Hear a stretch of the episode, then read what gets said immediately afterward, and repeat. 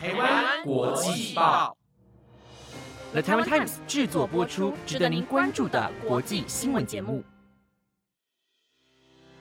欢迎收听台湾国际报，我是若晴，马上来带您关注今天十月五号的国际新闻重点。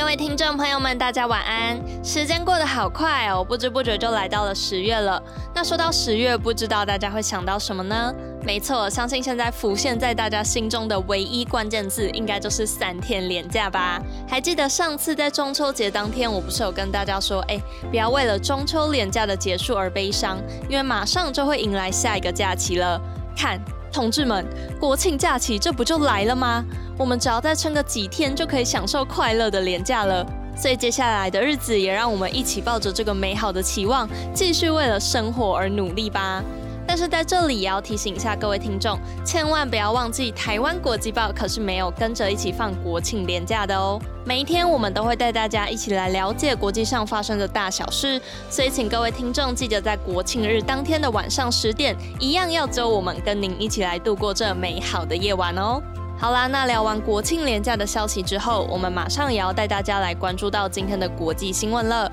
今天要带您一起来揭晓今年的诺贝尔医学奖究竟花落谁家，以及台湾国产疫苗高端近日在纽西兰获得认证了。还有昨天晚上突然故障的 IG 和 FB 又造成了哪些的影响呢？想知道答案以及更多的精彩内容吗？那就要一起听完台湾国际报哦。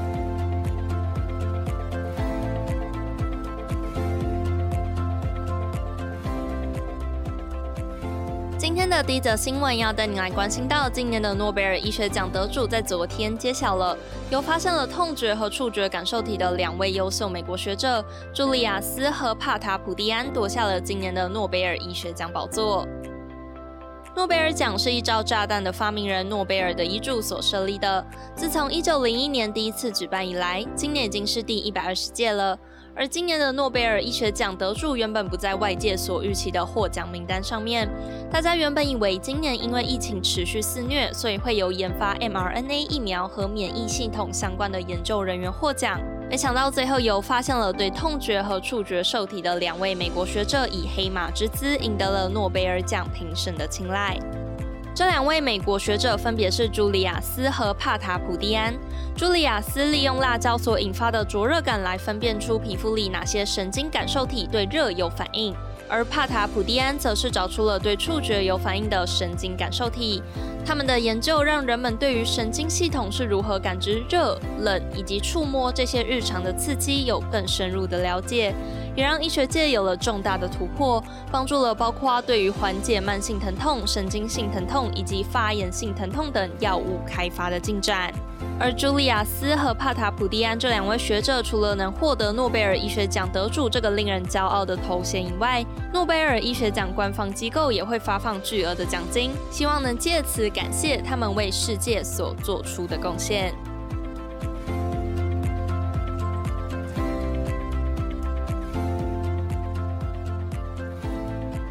接下来要带您持续追踪南北两韩的关系。这两天，南北两韩都统一证实了已经恢复南北韩热线，而南韩政府也表示，北韩已经回应了南韩透过国际商船公用频道所传送的讯息，两韩之间的关系看似逐渐缓和。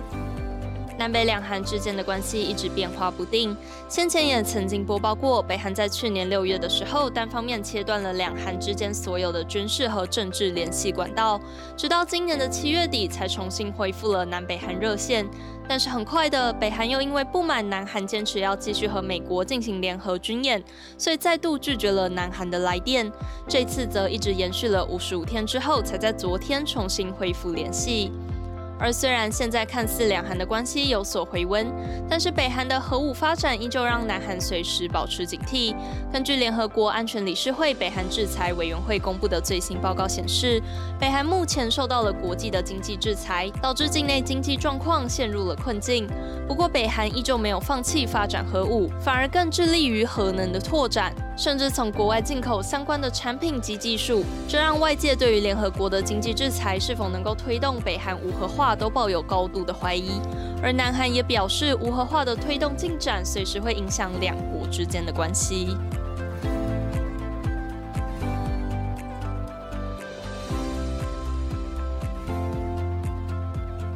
接下来要带您来关心到挪威和英国的消息。挪威和英国在六月的时候曾经宣布，两国之间已经完成了全世界最长的海底电力电缆的设置工程。而在今天，这条海底的电缆终于正式开通了，为两国的电力交换开启了新的篇章。这条号称全世界最长的海底电缆，全长七百二十公里，有大约七百一十六公里都在水底下。而建设电缆的费用大概在新台币五百零三亿元到六百七十亿元之间，看似所费不赀，但是对于挪威和英国来说，或许还是一个很好的投资，因为这条电缆连接着挪威西南部的叙尔达尔和英国纽卡索附近的布莱斯，两国可以互相购买和输出多余的电力，而电缆的输电量能够达到一千四百万瓦，足以供电一百四十万户家庭，让电力不足的问题可以立即获得改善。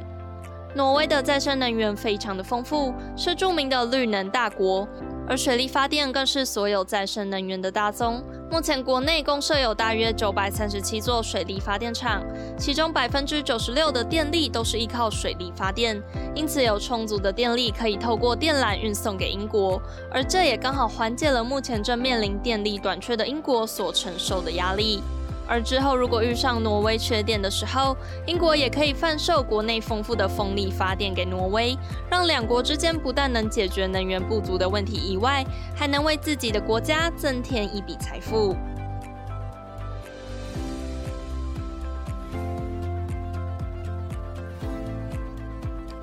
下一则新闻要带您来关心到台湾的国产疫苗高端的最新消息。高端疫苗目前还未取得世界上大多数国家的认证，因此许多人担心在接种过后，未来还是无法入境其他国家。但是近期高端疫苗在纽西兰传出了好消息，纽西兰疾病预防控制中心在这几天发出了最新公告，表示从十一月起必须施打过两剂疫苗才可以入境。而在纽西兰官方承认的二十二种入境许可的疫苗名单当中，可以发现高端疫苗也被纳入在其中。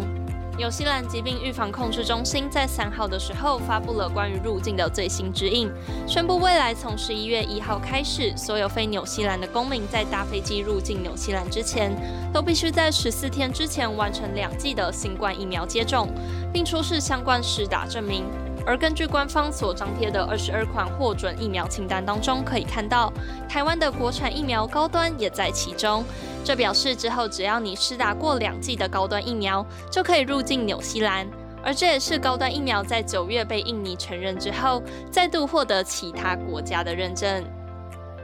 随着疫情逐渐趋缓，各国纷纷开放边境入境的许可。但是为了避免国内疫情又大爆发，所以各国在边境的控管上还是相当的严格。许多国家都宣告国外旅客必须施打过完整的新冠疫苗才可以入境。因此，台湾民众也都期盼未来会有更多的国家跟纽西兰和印尼一样，纳入高端作为认证的疫苗，早日摆脱国际孤儿的窘境。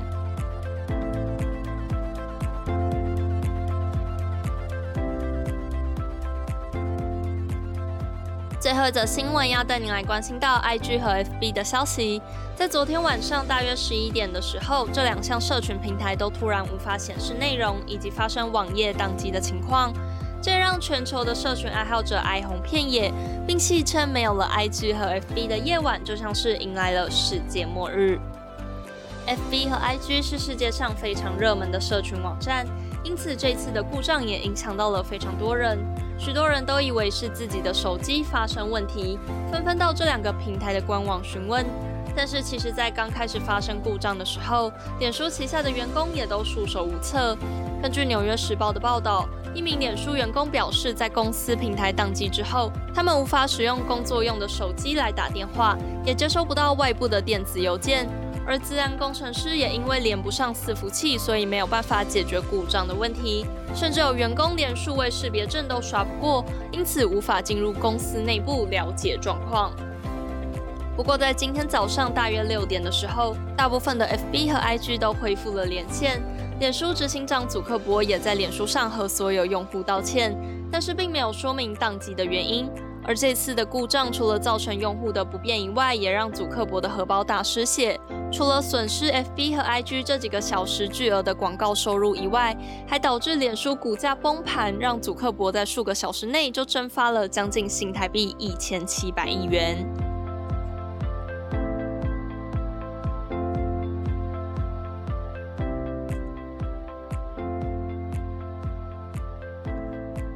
知道大家对于今天的哪一篇新闻最感兴趣呢？我自己是对于今天的最后一则关于 IG 和 FB 宕机的消息很有感触，因为我本人也是重度的社群媒体爱好者，所以这次的故障对我来说影响还蛮多的。但是同时啊，我也获得了很多的反思，因为在故障的当天晚上，我一直产生一种和整个世界都失去联系的焦虑感。然后这让我有点吓到，因为我没有想到，居然自己已经依赖社群媒体到这种地步了。所以从现在开始，我也决定要慢慢的使用减少的时间，让自己有更多的时间去好好体验这真实的世界，不要再被局限在这小小的荧幕里面。